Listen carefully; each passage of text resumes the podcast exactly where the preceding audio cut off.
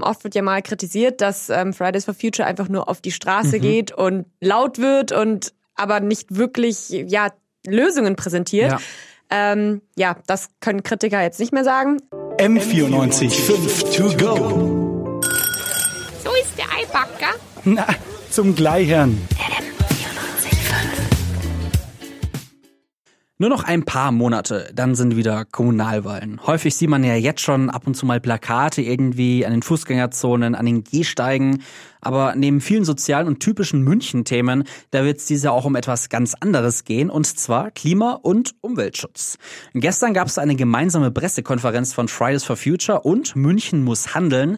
Wir von M945, wir waren mit dabei vor Ort, was da so passiert ist und welche Forderungen die Organisation denn haben. Darüber sprechen heute Simon Fischer und Eileen Pagels. So, Eileen, du warst dabei und ähm, auf dieser Pressekonferenz ging es ja, wie schon gesagt, auch um die Kommunalwahlen. Was fordert denn Fridays for Future eigentlich von München? Also Fridays for Future hat konkret 32 äh, Forderungen und Ziele an München gestellt. Wow, okay. Und ja, das sind relativ viele und die sind auch relativ detailliert ausgearbeitet tatsächlich. Also ähm, oft wird ja mal kritisiert, dass ähm, Fridays for Future einfach nur auf die Straße mhm. geht und laut wird und aber nicht wirklich ja Lösungen präsentiert. Ja. Ähm, ja, das können Kritiker jetzt nicht mehr sagen. Also es wurde teilweise ähm, tatsächlich für die Politiker schon einen Lösungsweg ausgearbeitet. Okay. Und ähm, genau, da ähm, haben die 32 Forderungen gestellt mhm. und was sind denn zum Beispiel diese Forderungen? Was fordert Fridays for Future denn? Also sie haben äh, konkrete Forderungen und dazu haben wir jetzt gleich mal eine Vertreterin. Antonia, Schülerin Fridays for Future, nennt uns nämlich gleich ein paar dazu. Auf Kommunalebene fordern wir eine möglichst schnelle Abschaltung des Heizkraftwerk Nords. Ähm, wir fordern, ähm, dass, die, dass wir eine komplette ähm, autofreie Zone innerhalb des Mittleren Rings haben. Okay, alles nachvollziehbar, aber warum ist denn Klimaschutz in München so wichtig? Man möchte ja eigentlich denken, das Ganze muss man irgendwie größer, globaler oder zumindest nationaler denken. Warum fängt man denn da jetzt in München an?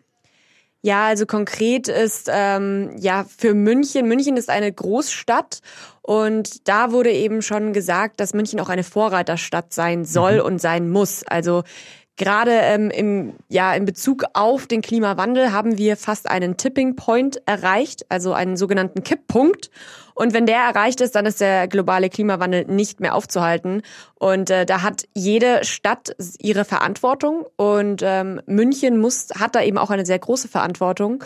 Ähm, laut den Vertretern auch des Bündnisses München, wir müssen handeln. Ähm, und München hat da eben eine Vorreiterrolle und gerade eben der CO2-Haushalt in den Großstädten ist eben dafür verantwortlich, dass eben dieser Tipping Point bald erreicht sein wird. Okay, alles verständlich. Das heißt, irgendwo muss man ja mal im Kleinen anfangen, um dann auf die großen Ziele irgendwie hinarbeiten zu können. Du hast schon kurz über dieses Bündnis gesprochen. Wer genau ist das und was genau wollen die eigentlich? Was machen die so? Genau, also dieses Bündnis, das ist ein Zusammenschluss von mehreren hundert Organisationen und Unternehmen in ganz München. Und ähm, die haben einen Klimakrisenstab ins Leben, Leben gerufen.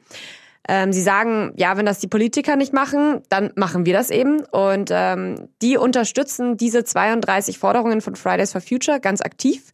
Also die sind da auch mit vertreten und machen auch ihre eigenen Organisat äh, eigenen Aktivitäten, eigenen ähm, Projekte, um mhm. darauf aufmerksam zu machen und machen auch gezielt Druck auf äh, das Koalitionsbündnis, das gerade noch im Rathaus sitzt.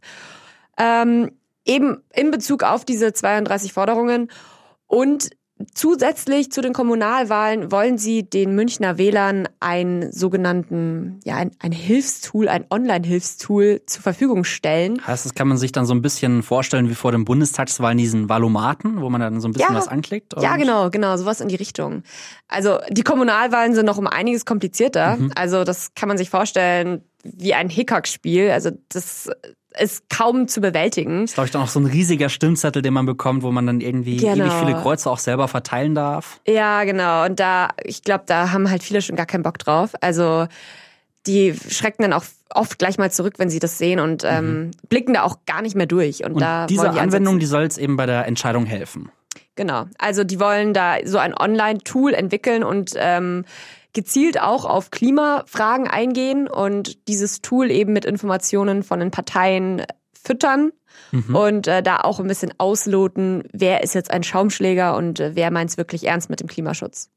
Okay, ist jetzt aber diesmal ja nicht so, dass es ein unabhängiger Anbieter ist, sondern es ist schon eine Pro-Klima-Organisation, die dann also eine Prognose oder beziehungsweise eine Entscheidungshilfe abgibt. Das heißt, das Ganze ist ja auch nicht so ganz unabhängig. Wie siehst du das Ganze?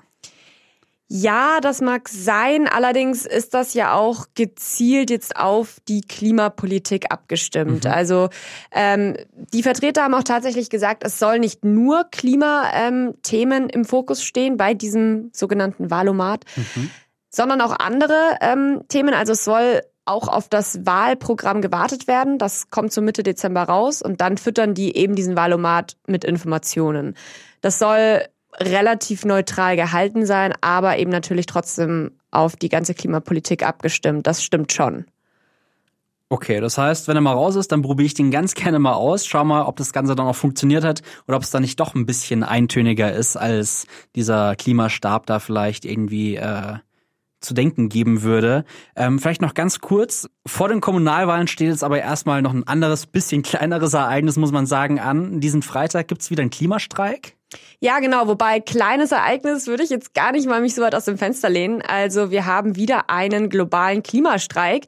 Das heißt, auf der ganzen Welt wurden Proteste angekündigt und allein hier in München werden mindestens 10.000 äh, Beteiligte erwartet mit ähm, ja, Hoffnung auf noch mehr Beteiligte. Wenn ich jetzt Infos haben will, wo bekomme ich die her? Also zum einen äh, Fridays for Future auf der Website ähm, findet ihr alles über die Forderungen, die 32 Ziele, die ähm, an München auch ja, gesetzt wurden. Und äh, wer jetzt über das Bündnis noch mehr Infos haben will, das Bündnis München, wir müssen handeln, der findet auf der Website von denen den Valomat ab Ende Dezember, Anfang Januar ungefähr und auch nochmal auf dem Münchner Wintertollwut. Da haben die einen eigenen Stand und da kann man sich auch nochmal ein paar Infos holen oder ja, einfach sich austauschen. Die Links zu den Websites, die haben wir euch nochmal in die Beschreibung des Podcasts reingepackt. Da könnt ihr euch nochmal durchklicken. Vielen Dank, Eileen. Ich danke dir. M94 5 to go.